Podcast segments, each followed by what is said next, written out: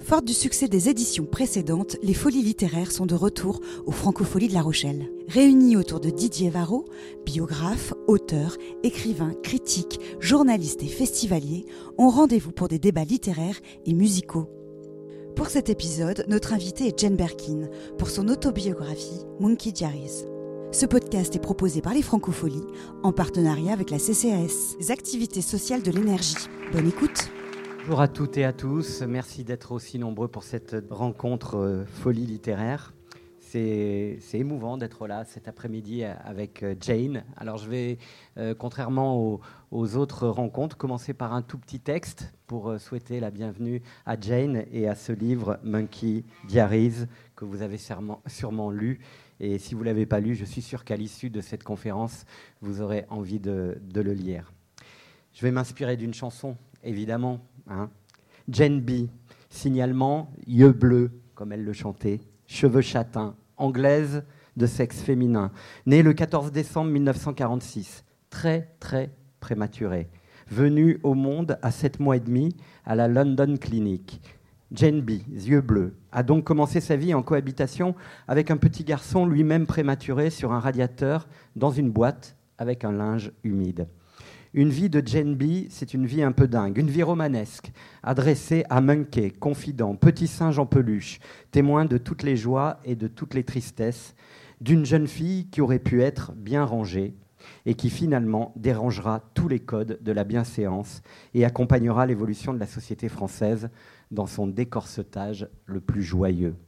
Monkey, petit singe doté quand même d'un pouvoir magique, un petit singe que l'oncle de Jane B avait gagné dans une tombola et qu'il lui avait offert, un petit singe qui appartient aussi et surtout à la mythologie de l'histoire de la pop mondiale, présent sur la pochette de Melody Nelson qui ne nous a jamais quittés. Monkey, enfin, petit singe passeur d'éternité. Jane le dit. J'ai déposé Monkey dans les bras de Serge, dans le cercueil où il reposait, tel un pharaon mon singe pour le protéger dans l'après-vie. C'est Jane B, Jane Birkin, que je reçois cet après-midi dans le cadre des Francopholies de La Rochelle. Bonjour Jane. Bonjour Didier. Bienvenue.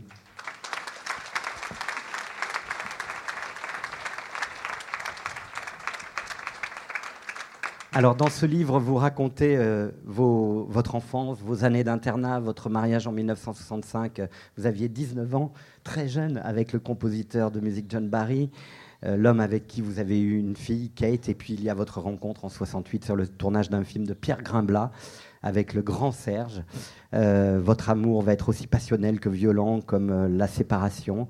Jane, Jacques, Doyon, Serge, Bambou, des personnages, des, mythologies comme ça qui euh, peuplent notre imaginaire. Et puis, votre écriture et surtout cette manière très singulière que vous avez eue pour aborder l'écriture. Ce livre, c'est d'abord l'histoire avec vos carnets d'enfance et d'adolescence. Et vous dites que finalement, ces carnets sont le meilleur moyen pour une jeune fille ou une très jeune fille de bien s'endormir. C'est ça? En fait, c'est une, c'est euh, une chose assez banale en Angleterre de, garder son, son journal intime. Il y a des, quand on est jeune fille, on, vous donne ça avec une loquet, une clé et tout ça, mais on passe vite à juste un carnet d'école et tout ce qu'on peut rafler pour, oui, pour, pour, pouvoir, pour pouvoir avoir cet ami qui n'existe pas, euh, pour raconter les choses qui, qui, semblent si difficiles, ou dans mon cas, terriblement gay aussi. Hein. Mais, mais après ça, on se sent mieux quand on a écrit. C'est peut-être le premier cadeau que j'ai donné à mes filles aussi. C'était les journaux intimes, pour cette, pour cette raison. Je ne sais pas si les Françaises font beaucoup. Oui, tu vois. c'est bien et c'est toujours marrant à lire plus tard. Et j'avais pas vraiment imaginé, évidemment, j'ai pas imaginé de le, de le sortir au, en public quand je quand j'écrivais. Donc ça semblait être une très grande euh, nudité quand on expose ses pensées. Et surtout que les pensées ne sont pas toujours euh, très, euh, très respectable ou très j'avais peur, en fait, j'avais terriblement peur d'exposer comment j'étais réellement, de peur de décevoir les gens et qu'ils verront alors que j'étais plutôt médiocre, plutôt insécure, avec un épouvantable manque de sécurité qui fait chier tout le monde à la fin. Je, me, suis dit vraiment, si seulement je pouvais apprendre maintenant, maintenant que c'est trop tard, d'arrêter, d'arrêter ça. Mais, mais bon, à un moment donné, je, me suis dit, après une première marche arrière très typique de arrêter tout et de ne pas le sortir du tout, quand les choses étaient un tout petit peu moins difficiles dans la vie réelle, je me suis dit, eh bon, je le fais, je montre toutes mes cartes, on verra bien et peut-être il aura d'autres filles comme moi qui liraient ça et qui diront, ah bon, je ne savais pas. Je m'en souviens que je sanglotais après une séparation avec Jacques Doyon, ma tête dans le bac de, chez un coiffeur euh, que je venais de rencontrer dans un spa, comme beaucoup de femmes désespérées. Et il a dit Viens donc dans mon salon, un amour, Jacques Moisan. Et je mettais ma tête dans le bac comme ça. Et à côté de moi, il y avait une autre fille qui sanglotait. C'était Claudia Cardinale. Je me suis dit, c'est pas possible. Quelqu'un a fait du mal à cette fille-là, qui est la beauté même sublime. Donc vous voyez. Jane, ce qui est aussi euh, très important et qu'il faut signaler, euh, signaler je ne suis pas le premier à le dire, c'est que tous les critiques littéraires ont été euh, stupéfaits à la lecture de ce livre par le style, parce qu'on vous y entend, on y entend votre propre musique, votre propre voix, votre façon de vous exprimer qui est si unique.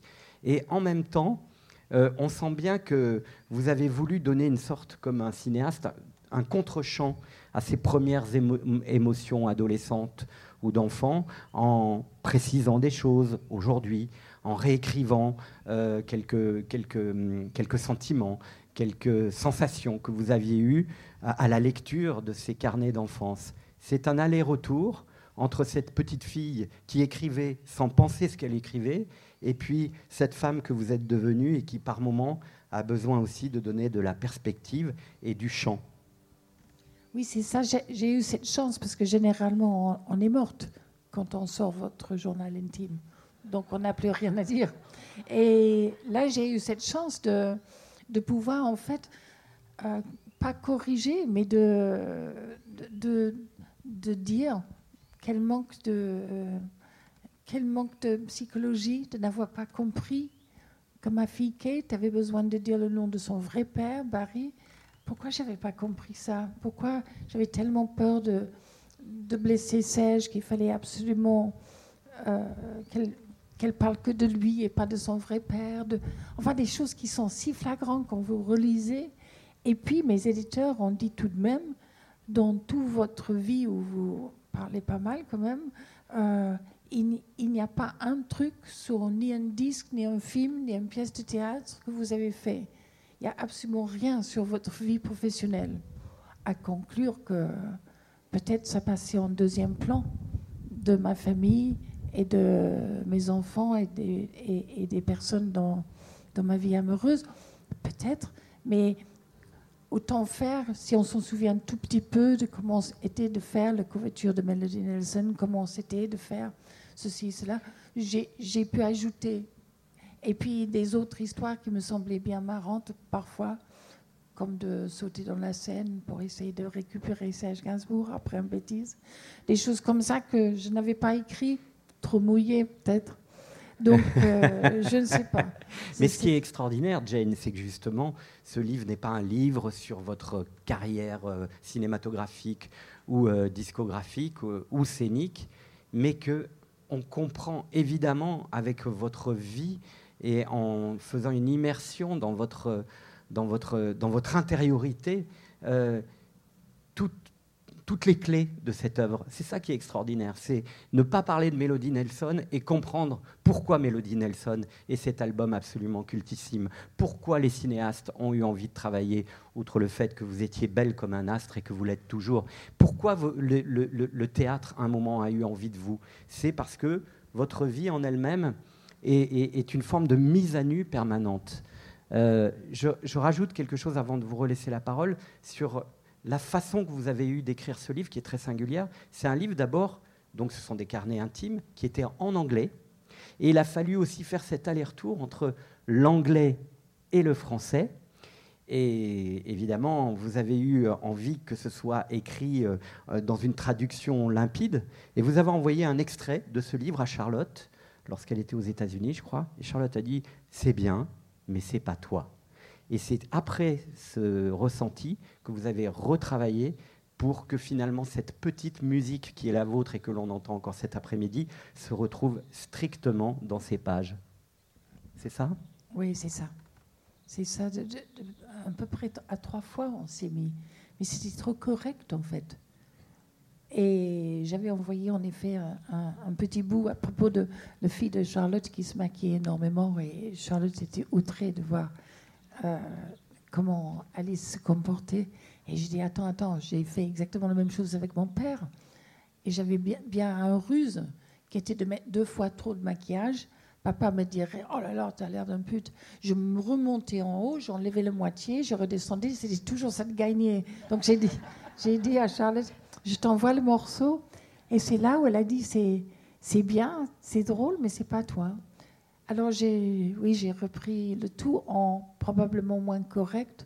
je ne voyais pas pourquoi ça ne serait pas, pas plus comme des virgules en l'air, comme ça, j'ai fait des paroles moins, moins littéraire et plus parlé, je suppose. toutefois, j'aime beaucoup l'écriture et je pense que j'en ai fait pas mal quand j'avais fait Au pardon, tu dormais ou Boxes. Je crois qu'il y avait certaines choses que j'arrive de bien. J'ai bien décelé, je crois, les, les, caractères de mes deux filles, Lou et encore à naître. Et, et puis des histoires de Serge qui qui tombaient sur le, lieu où ils étaient cachés pendant la guerre. Enfin, il y a certaines choses qui me semblent pas, pas trop mal écrites parfois. Vous avez beaucoup pensé à Serge aussi, euh, au-delà du fait de parler de vos histoires, parfois rocambolesques. Dans, dans l'écriture, vous dites souvent d'ailleurs que euh, certaines chansons euh, de, Serge vous ont inspiré pour les virgules en l'air, les respirations, les allitérations, pour pouvoir justement euh, retranscrire aussi votre, euh, votre psyché, Jane Birkin. Bah, C'est-à-dire que lui, il a mis ça dans une forme si géniale, avec le rime en plus, que j'essaie d'expliquer quand je vais à, l'étranger, comment c'est aussi brillant qu'Apollinaire, comment, comment il coupe les mots en deux, comment il y a deux, deux traductions à faire? Amour des feintes, c'est aussi de feigner, c'est aussi de, des morts, euh, toutes les illusions, etc. Enfin, c'est tellement riche, son écriture. Mais j'ai vu aussi que ça bougeait vite aussi. Et, et voilà. Écoute. Euh, dans ce livre aussi, euh, c'est un, rendez-vous. Ça vous permet d'avoir rendez-vous à nouveau avec vos parents, votre frère, votre famille, vos amis. Euh, c'est important le, lien familial pour vous, c'est essentiel. Hein. J'avais une famille absolument, on, ne peut mieux. J'avais un frère, David Monbeau, et tout est fait aventurier, alors que moi j'étais un peu plutôt lâche et pour les pâtés, je faisais des choses, mais, mais j'étais un bon lieutenant à ce sublime créature qui ignorait tous les règlements. Pour lui, il n'y en avait pas parce que il ignorait parfaitement euh, quand c'était marqué c'était un état de Sa Majesté, que c'était normalement on n'a pas le droit d'entrer. Lui, il entrait en disant qu'il était un personnage de Sa Majesté. En fait, il, payait ses impôts, il ne voyait pas pourquoi. Il avait toujours des bons. Il n'avait jamais la trouille. Peut-être parce qu'il était mis à l'internat à 6 ans. Il m'a dit une chose une fois que, en fait, pour, lui, pour ne pas être trop ému d'être séparé de nous, il retournait nos portraits. Donc mon père, ma mère, ma petite sœur et moi. Il les retournait. C'est juste à la mort de son propre fils qui est mort à 20 ans. Il a dit que ça, c'est un portrait qui ne peut pas retourner. Mais psychologiquement, il arrivait qu'il faisait un côté euh, des merdes dans la vie et de singulier personnage, un, peu fou. et qui ne veut faire partie d'aucun clan, ni aucune. Donc à l'internat, on n'avait pas d'emprise sur lui parce que on peut taquiner et rendre malheureux des petits garçons à l'internat s'il veut absolument faire partie d'un clan ou d'un groupe. Ou, si vous en foutez pas mal de, et vous, vous ne voulez faire partir d'aucun groupe en particulier, même pas du tout, euh, eh bien, on n'a pas pris sur vous. Hein, c'est extraordinaire. Et j'ai une petite sœur qui était très rebelle et très belle, comme un petit préaphrodite avec une lèvre retroussée. Et, et puis une, maman qui était actrice de théâtre sublime, qui arrivait à l'école dans son, dans son triomphe Harold décapotable mauve avec les lunettes noires. On mourait de honte parce qu'on voulait les mamans tout marron comme tout le monde. et, et, mon père qui avait un patch sur un œil à cause de euh, tellement d'interventions dans sa vie. Donc, toute sa vie, euh, toute ma vie plutôt, je craignais qu'il meure. Euh, j'étais gardienne de sa mouchoir à poche où il crachait du sang. Tout était romanesque avec lui. Et puis, il me faisait rire. C'était un personnage très, très romantique. Mais épouvantable pour ma mère, je m'en rends compte. Parce qu'il ne voulait pas qu'elle joue au théâtre, il le voulait juste pour lui. Donc chaque fois qu'elle avait une première, il était malade. Ça marchait, même crise cardiaque même. Donc je me suis dit, oula, pour ma mère, c'était pas la tarte. Pour moi, c'était génial parce qu'il fallait absolument faire semblant que rien n'était sérieux, que je faisais un métier absolument pas sérieux, ce qui était vrai d'ailleurs, pas sérieux du tout, qu'on s'en foutait, que voilà, tout ça d'une légèreté absolue. Et comme ça, il trouvait ça marrant, il, ce métier que je prenais pas au sérieux. Il trouvait tout le monde très séduisant, tout le monde le trouvait épatant. Et avec moi, tout passait, alors que pour ma mère, non. Ce qui montre qu'il y a des vacheries dans la vie. Et elle était de si bonne attitude. Elle me manque beaucoup parce qu'elle sait toujours, elle aurait su quoi faire dans pratiquement toutes les situations.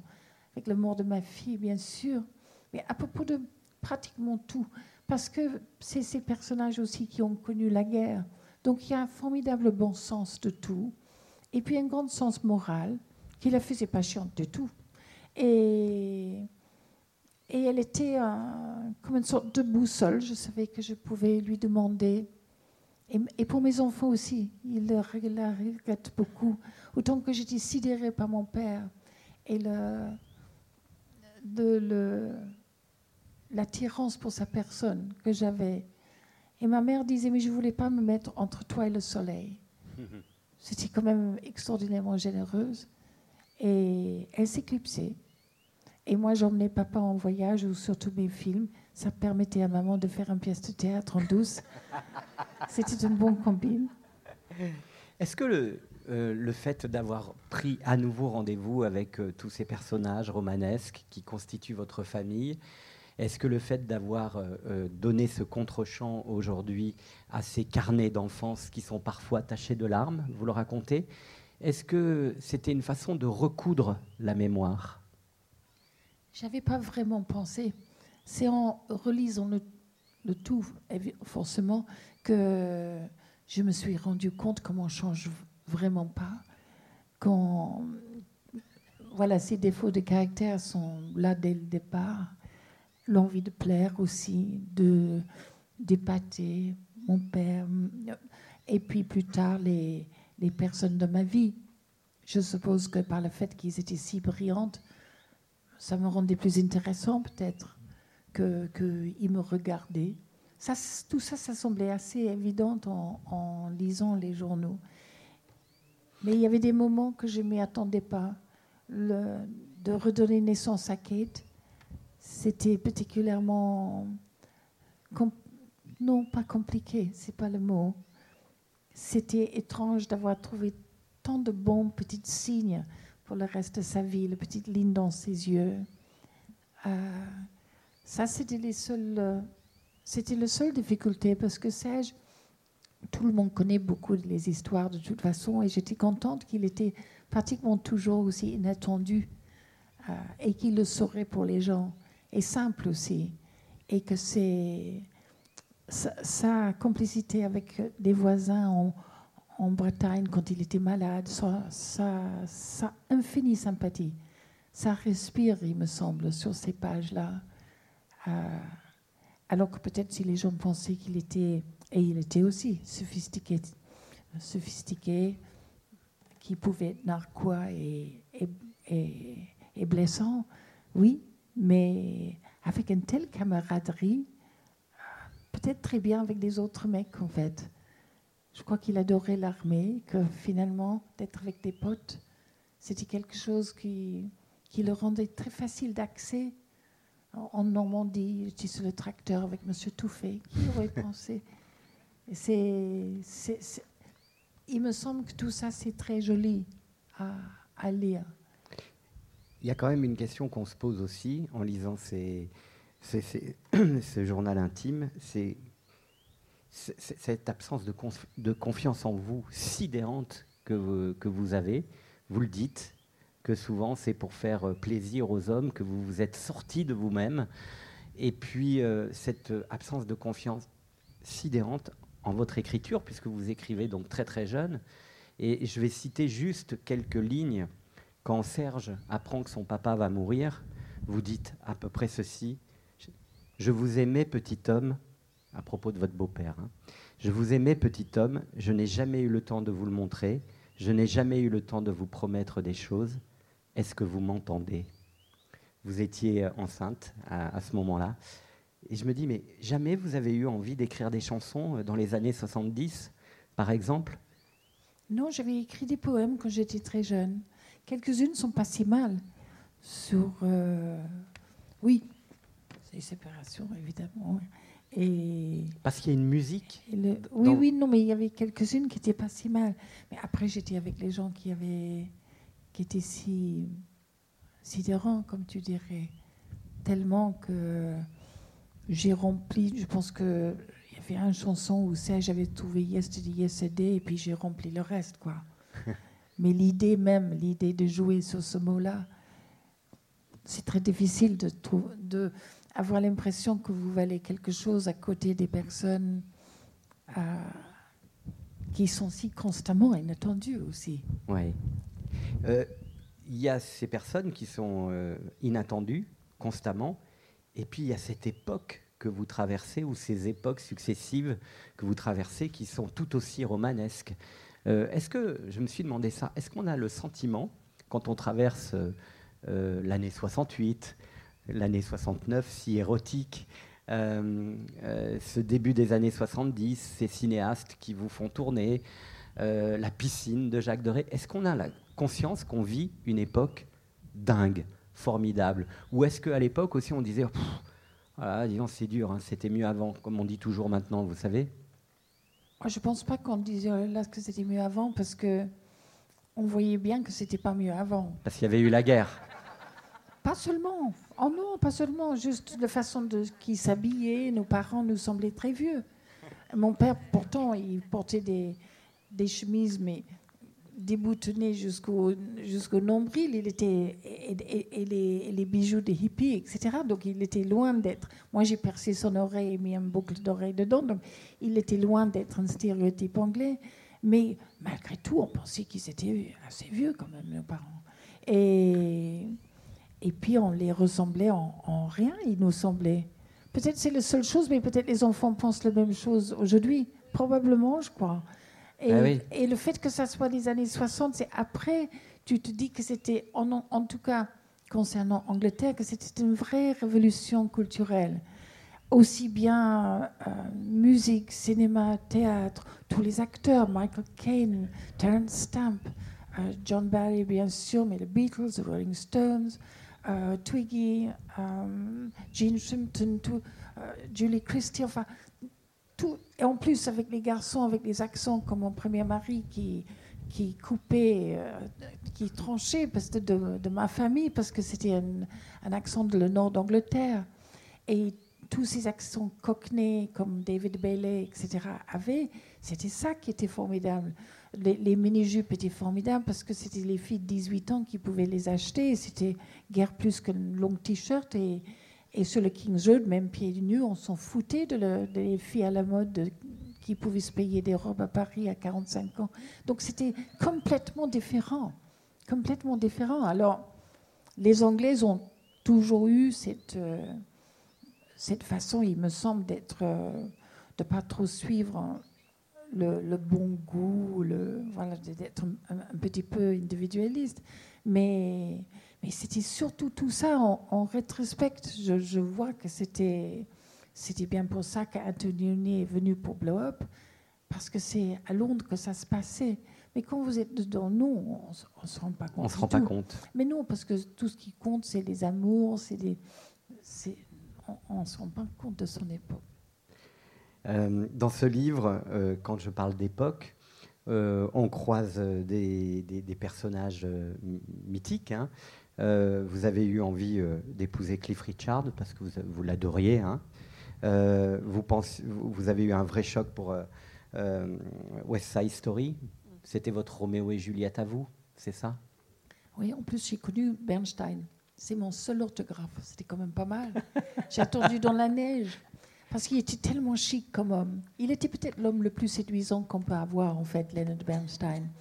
Parce que il avait cette chose américaine qui est absolument formidable parfois, quand il n'y a aucun snobisme entre la musique classique et la pop musique ou la musique euh, contemporaine. Et après d'avoir joué comme un diable avec le London Symphony Orchestra, il a fait euh, la symphonie de Mahler, pour lequel nous étions tous euh, conviés, euh, conviés à, dans l'Albert Hall. Et puis après, après qu'on a applaudi, c'était la fin, on a vu qu'ils ont levé leurs nœuds papillons et leur... Euh, et puis, ils, prenaient des sifflets de, policiers, etc. Et il nous a fait le cadeau de faire l'ouverture de West Side Story. Mais c'était, c'était génial, c'était trop formidable de voir cet homme qui était si sérieux. Tout d'un coup, bien sûr, c'était sa musique, c'était son, son affaire. Mais quelle générosité de montrer à ses enfants de 15 ans euh, et la musique classique et, ça, pour rien. Alors j'ai attendu dans la neige, oui, oui, pour Leonard. Vous parlez de votre frère euh, qui ne connaissait pas les conventions. Et est-ce que vous, vous avez eu aussi la conscience parfois d'être transgressive, de jouer avec les interdits? Euh, quand, par exemple, euh, vous jouez avec euh, Serge Gainsbourg, alors il y a plusieurs, il y, en a des anecdotes, mais quand vous partez à Pigalle, ah hein, dans une chambre, et puis pour vous, vous, décidez de vous déguiser en pute. Ah oui. Ouais. Bah, sinon, c'était pas la peine d'y aller. Bah oui. mais ça, c'est quand même une façon de transgresser, quand même. J'ai jamais trop compris ce mot transgresser. C'est c'était une forte. On est rappelé par les forces de l'esprit. C'est une forte envie de rigoler, surtout. Et de. Oui, de vivre plein de vie parce que les, les, gens sont comme des pays quand même. Il faut voir comment c'était avant. C'est comme la France qui était envahie. Donc il, il, il, est autrement quand il y a une guerre sur l'horizon. Bah, chacun pour soi parce qu'ils sont envahis tant de fois. Ils sont, c'est une différente mentalité que d'être sur une île un peu orgueilleuse où personne n'est venu depuis Guillaume le Conquérant en 1066. Donc c'est, c'est une différente attitude, absolument totalement. Et pour les personnes, c'est pareil. Donc évidemment que je voulais aller habiller en pute et, d'aller dans l'hôtel le plus sordide possible parce que j'avais vécu un mariage pendant un an où j'étais enceinte. Mon mari était assez écœuré par des personnes enceintes. Et, et puis, c'était la seule personne que je connaissais à, 17 ans, donc euh, mariée à 18, il me semble, oui.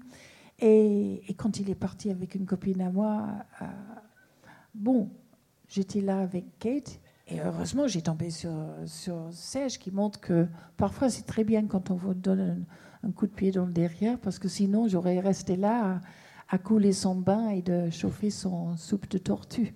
Donc, euh, je pense que c'était une très bonne idée qu'il parte en Amérique. Mais sur le moment, ça me semblait que j'étais absolument incapable de garder euh, l'homme de mes rêves et que érotiquement j'étais nulle, que je n'inspirais rien, etc. Donc, tu tombes sur Serge qui est très axé sur, sur la chose d'une manière mais absolument sidérante probablement comme Apollinaire. Et ça, ça fait que c'est une révélation. Mais euh, Jane, oui, je, suis d'accord avec ce que vous dites. mais, mais, en même temps, quand on connaît euh, euh, la, vie de Serge et sa relation aussi à, l'amour et à, la sexualité et son côté slave, il y avait aussi quelqu'un qui était très chaste. Et d'ailleurs, je trouve que votre première nuit d'amour, qui est une nuit chaste, est quand même une des plus belles nuits d'amour euh, euh, qui soit, parce que vous avez passé la nuit à aller dans les lieux euh, sacrificiels de Serge, voilà, et de lieu en lieu comme ça, vous vous êtes rapprochés, mais cette nuit-là, elle s'est finie de façon très chaste, avec, si on devait prendre une bande originale, la, valse, la valse triste de Sibelius que j'ai réécouté ce matin, Jane, parce que quand on vous rencontre, moi j'ai toujours envie de réécouter cette, euh, magnifique pièce euh, instrumentale, La valse triste. Et j'ai eu une révélation ce matin, c'est qu'après évidemment j'ai écouté Je t'aime moi non plus, et je me suis dit, je ne sais pas pourquoi, mais en fait, il y a presque les mêmes accords, il y a en tout cas la même tonalité dans la mélancolie et dans la tristesse de l'harmonie entre Je t'aime moi non plus et la valse triste de Sibelius. Est-ce que, Serge, vous en avez parlé de ça? Eh non. Eh non. Il faudrait faire... Faites l'expérience, vous verrez, c'est intéressant. Ah, mais, mais, mais ça ne m'étonne pas non plus. Ah, quel dommage de ne pas pouvoir lui demander un truc pareil. Il aurait été très content de toi. c'est vrai d'avoir trouvé ça. Très content. Non, mais les gens aussi sont très différents parce que Serge était très pudique. Je pense qu'il était maladivement euh, timide. De manière que Charlotte était au, tout début aussi. C'est pas les choses qu'on fait. C'est pas un fait semblant. C'est pas pas une façade. C'est vraiment des personnes tellement.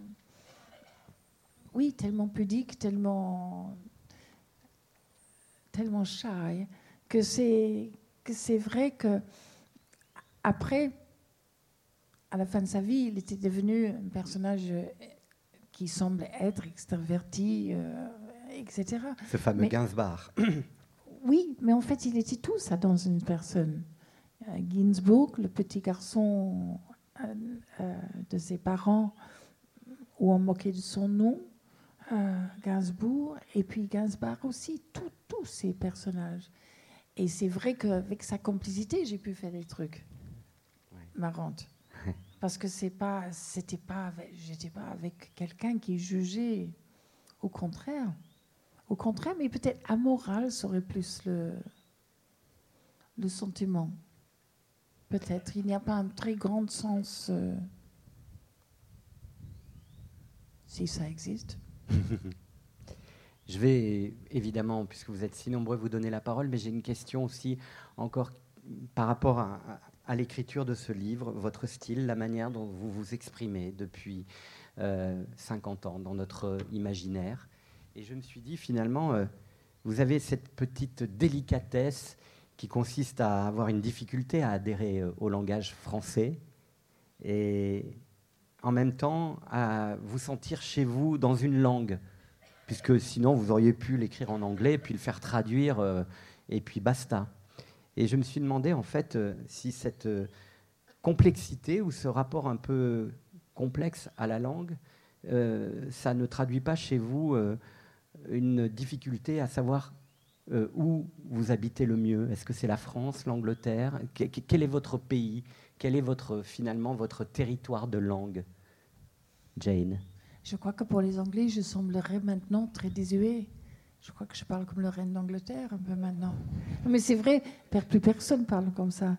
J'utilise des expressions qui sont des expressions de, de slang de mon père. Donc je ne sais même pas si j'arriverai à, recoller dans le... Ils me diront bien, hein, parce que ça sort en Angleterre en septembre. Il faut ah pas... Donc je verrai bien si je corresponds à quoi que ça soit. Mais en fait, j'ai rendu compte que j'aimais toutes les façons, toutes les distorsions qu'on me, fait de mon nom, que j'aime pas mon nom. Je n'aime pas quand on me dit que je devrais dire mon nom. C'est une torture. Alors que Jeanne Birkin, James Birkins. Parfois c'est Birkins ou parfois c'est Birkin, parfois c'est Jeanne, James, Jeans, comme mes jeans. Tout ça, ça c'est une autre personne, ça me, ça me ravit vraiment. Donc psychologiquement, il doit avoir quelque chose qui fait que je suis juste trop heureuse d'être étrangère ici dans votre pays. Aussi, je pense que les étrangères sont parfois les plus combattants. Je sais que Kate et moi, qui étaient les plus anglaises de nous, en fait, de base, comme on dit, eh bien, on, disait, mais nous, on est prêts à mourir pour la France. Et les autres ont dit, bon, bon. Ah Alors, je pense que ça fait des sortes de, des élans héroïques à cause de la façon aussi qu'on a été accueillis. Je parle pour moi plus que pour elle, mais c'est vrai que ça compte tellement. Et cette, euh, cette affection, c'est comme un enfant adopté. C'est une toute différente sensation que son propre pays. J'ai la chance d'avoir les deux. Mais sans, mes parents, je file direct au nord pour mon frère, euh, dans sa dinguerie. Et ma petite sœur, elle est sortie de Londres. Mais je t'arrive plus. J'y vais pas là où était ma mère. C'est comme si c'était un, lieu de crime, tu sais, avec le cré par terre. Oups, j'y vais pas. J'y vais à Kensington parce qu'il y a beaucoup de Français. Alors, Merci. Alors, qui va oser poser la première question? Bonjour. Bonjour. Euh, moi, je vais rebondir juste sur euh, quelque chose que vous venez de dire, c'est-à-dire que vous venez d'évoquer la difficulté de dire je m'appelle Birkin. Et j'ai trouvé ça très intéressant parce que dans le même temps, quand euh, on vous lit, quand on vous entend parler, vous n'avez aucune difficulté à dire Birkin dès lors qu'il s'agit de votre père ou de votre frère en fait, on sent une fierté même, ce qui est totalement logique, je pense. Et alors que vous, on sent vraiment euh, une difficulté. Alors je ne sais pas si c'est par rapport à ce que vous disiez, vos, complexes du fait d'être entouré de personnes formidables et dont vous avez une, certaine admiration. Est-ce que vous savez pourquoi vous avez des difficultés avec votre nom dès lors qu'il se rapporte à vous? Je crois que c'est sonore. C'est même pas c'est pas comme vous le dites vous, c'est Jane Birkin. Vous voyez comme ça va, comme un... Ça traîne pas, c'est pas, c'est un, c'est pas joli. Longtemps, je pensais que Jane Mallory, qui est mon deuxième nom, aurait été plus joli comme nom d'artiste. Mais je ne pouvais pas faire ça à mon père, étant donné que le pauvre, il a déjà subi jeter mon employé blow up tout d'un coup de changer de nom quand j'étais devenue plus chic. C'est aussi peut-être pour ça que cette première chanson, et que j'ai citée en, en, préambule pour vous accueillir, eh, c'est Jane B aussi. Hein c'est peut-être pas pour rien. Peut-être. Bonsoir. Bon, bonjour. Bonjour, Jane. Quand vous dites euh, la petite voisine étrangère, non, vous faites partie de tous nos villages français. Nous venons de Bordeaux, ça doit s'attendre l'accent. Vous êtes une grande sœur, vous faites partie de nos familles françaises. la seule petite question, si vous pouvez chanter à la fin une petite chanson, même a cappella, on vous adore. Ça, c'est un piège. Merci. On verra. C'était pas prévu. Madame. Vous avez dit que le livre allait paraître en Angleterre en Grande-Bretagne en septembre. Est-ce qu'il sera traduit ou c'est vous qui l'avez écrit en anglais? Bah, C'était d'abord écrit en anglais. Donc, en fait, quand j'ai dit septembre, j'exagère comme toujours, parce que mon travail commence en septembre, de faire la version anglais de ça, plus de version français de ça, le deuxième morceau. Donc, euh, ce qui me reste à faire, c'est tous les, tous les commentaires qui étaient dits en français qu'il faut que je remette en anglais. Mais le texte même de ce que j'avais écrit toute ma vie, jusqu'au, je pense, euh, Jacques Doyon, j'ai fait ce que je pouvais.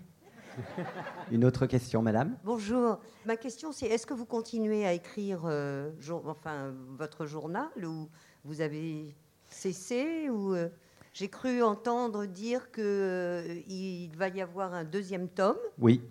Oui, en fait, j'ai écrit jusqu'au le jour où ma fille est morte. Ah. Et après ça, j'ai plus écrit du tout. C'était le. euh, j'ai plus écrit un mot. Là, j'ai- j'essaie de d'écrire un disque avec euh, Étienne Dao. Alors nous travaillons dessus. Mais j'ai plus jamais écrit mon journal. C'est ça, oui, d'accord. Des chansons, donc euh, très bien, merci. De rien. Avec Étienne Dao, un nouvel album. Et quand même, ça c'est. Gérard. Autre question? Oui, madame? Bonjour. Bonjour. Alors, je vous entends euh, parler de vos problèmes de construction d'identité par rapport à votre famille qui était si brillante, si fascinante. Hier, je suis allée voir Oh les filles, le film sur les rockeuses françaises, et votre fille, Lou, y était. Elle exprimait très bien aussi sa difficulté à être au milieu de toutes ces filles, de toutes ces sœurs, de toutes ces femmes. Je ne sais pas si vous l'avez vu. J'ai pas encore vu, j'ai entendu parler. Que, euh, bah, évidemment que pour Louis, c'est Oui. une difficulté euh, effrayante de faire le même métier que de, de- sa mère, de sa sœur, d'un beau-père qui n'a jamais vraiment influencé en quoi que ce soit, étant donné que c'est pas son père, avec un vrai père qui est louable dans le cinéma, mais comme un, comme un. Donc c'est vrai que pour elle de, de parler autant de son père que de moi lui est très important aussi, je pense, pour son identité à elle. Et parfois, elle en a marre, je pense, de... euh, première question des journalistes, qu'est-ce que Serge Gainsbourg aurait dit de... C'est quand même pas du tout... c'est- des questions de journalistes souvent là-dessus, je pense. Oui, alors elle s'en sort très bien. Elle, elle nous a fait sort- beaucoup rire. Elle s'en Alors, sort merveilleusement Oui, bien. Alors déjà, je l'ai déjà entendu, j'adore. Mais en plus, dans l'interview, elle s'en sort très bien. Alors elle parle de Lola, Oui. de, de Kate et de Charlotte, de Mm. vous aussi. Mais elle disait que comme c'était très minimalisme et que chacun créait ses vêtements, elle, elle s'était transformée en sapin de Noël. C'était très drôle. Oui, oui, oui, oui. Non, mais c'est un. euh, euh, Lou est, est, est d'une franchise absolue aussi. Donc je sais que je l'ai énervé pas mal, euh, ou les circonstances l'énervent, que je sois la chose de Serge. Elle est pour la lutte euh, féminine et de d'avoir quelque chose à dire pour soi-même. Elle le dit pour elle-même.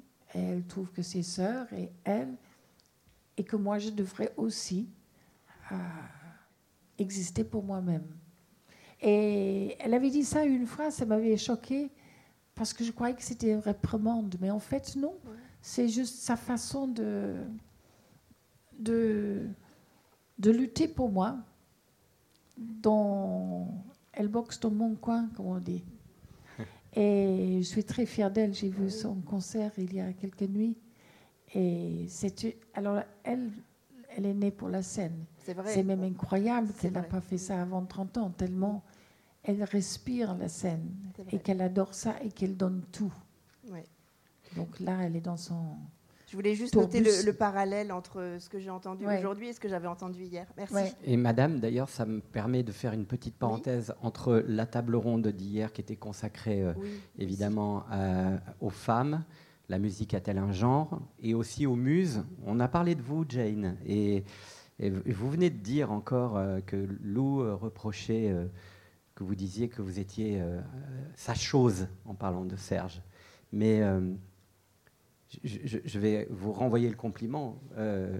Serge est aussi votre chose, parce que vous n'avez de cesse depuis qu'il est parti, mais c'est bien avant, c'est-à-dire que vous avez mis en lumière de façon absolument extraordinaire son répertoire, sa relation aux voix.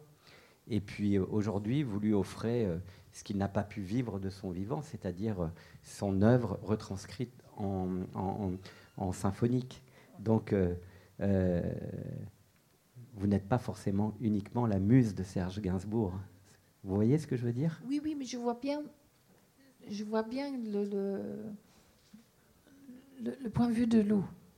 Je, je comprends. J'ai jamais été dans ce cas de figure d'être la troisième fille d'une personne où on parle constamment de, peut-être un peu moins de John Barry, mais constamment de Serge quand même. Tout le temps, tout le temps. Et c'est assez, c'est plus difficile, je pense que vous, vous vous rendez compte quand même de.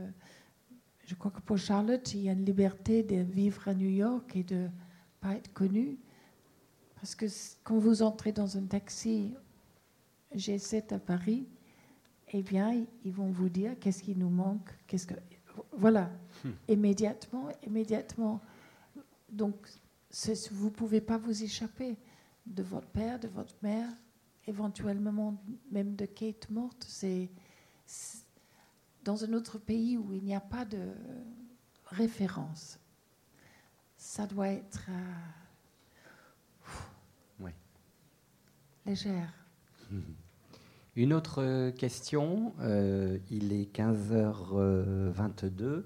Je signale que dans quelques instants, quand nous aurons euh, terminé d'échanger, Jane, euh, vous allez aller à la coursive et vous allez pouvoir rencontrer vos lecteurs et signer euh, votre ouvrage. Euh, qui veut poser une question Gérard Non, mais tu- en, en assistant, d'un coup, je me suis souvenu que quand j'étais libraire, Serge Gainsbourg était venu signer son livre à la, à la librairie, et pour lui, son- son livre, c'était très important. Il devait rester juste après-midi, puis finalement, il est resté 24 heures. Et on a beaucoup bu, et, et pour revenir au nom et au prénom, et il disait tout- toute la soirée, il disait, il faut que j'appelle Jeannette, il faut que j'appelle Jeannette. Donc, euh, il y avait, lui, il vous appelait Jeannette.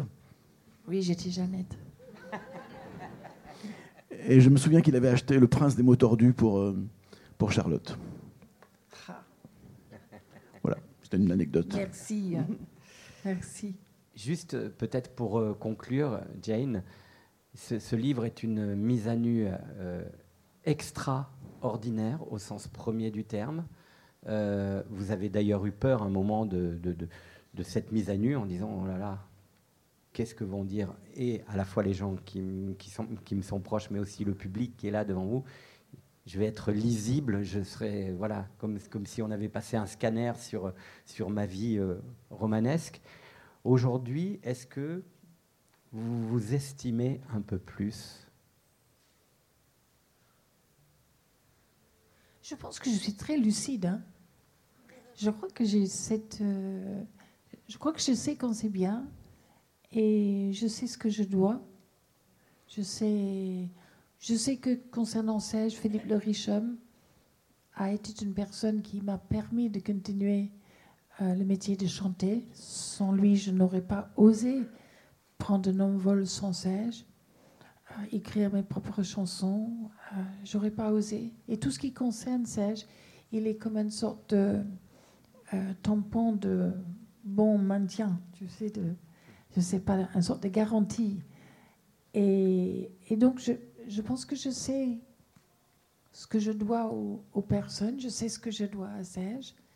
Si je continue de chanter ces chansons, c'est aussi à cause de ça, parce que quand à 20 ans, on vous écrit, en effet, Jane B., euh, et puis que la- pratiquement la dernière chanson, en tout cas le dernier album, c'est Amour des feintes, euh, vous vous rendez compte que vous avez eu quand même un répertoire d'une richesse ab- absolue. Je ne sais même pas si ça existe beaucoup entre artistes, que ce soit le cas, alors que l'autre personne est partie avec quelqu'un d'autre, euh, qui continue d'écrire pour cette personne. Ça me semble une situation singulière. Donc je sais ce que je lui dois. Je sais ce que je dois à le père de Lou, euh, parce que vraiment le fille prodigue et la pirate est probablement ce que j'ai fait de mieux. Et comme euh, mettre en scène d'acteur, je sais ce que je dois. Et à mes filles, ça, ça, a, été, ça a été ma vie. Alors, je crois avec cette lucidité-là, je vais vous chanter la javanaise et puis voilà. Merci infiniment, Jane. Je voulais juste, avant que vous entonniez la, la javanaise, dire à propos de Jacques Doyon, vous dites il, ne semble pas se fatiguer d'observer cette créature indécise qui hésite entre esprit, matière et conscience. Et je me sens perdu quand il n'est pas là. Peut-être est-ce seulement de la vanité. Il est mon miroir et il parvient à me faire croire que je suis belle. J'observe mes mains assez laides qui écrivent cette page sans intérêt. Je sais que je suis infiniment oubliable. Vous n'êtes pas oubliable, Jane Birkin. On vous aime.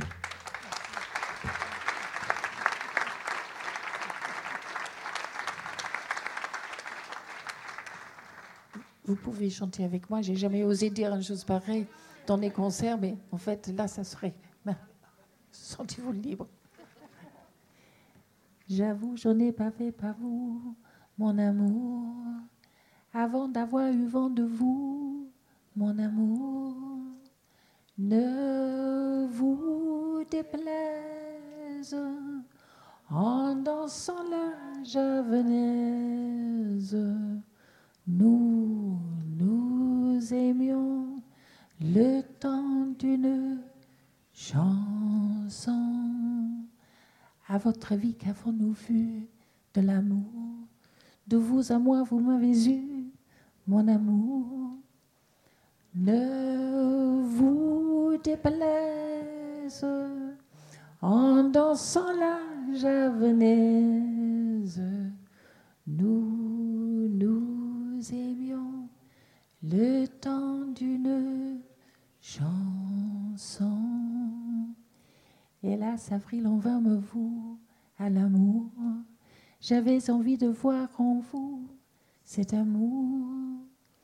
Ne vous déplaise en dansant la javanaise.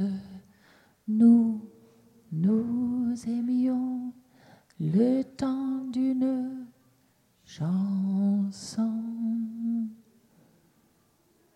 La vie ne vaut être vécue sans amour, mais c'est vous qui l'avez voulu, mon amour. Ne vous déplaise en dansant la javanaise.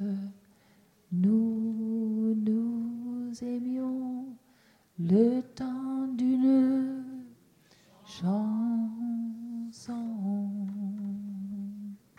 Merci infiniment, Jane Birkin. Didier, merci.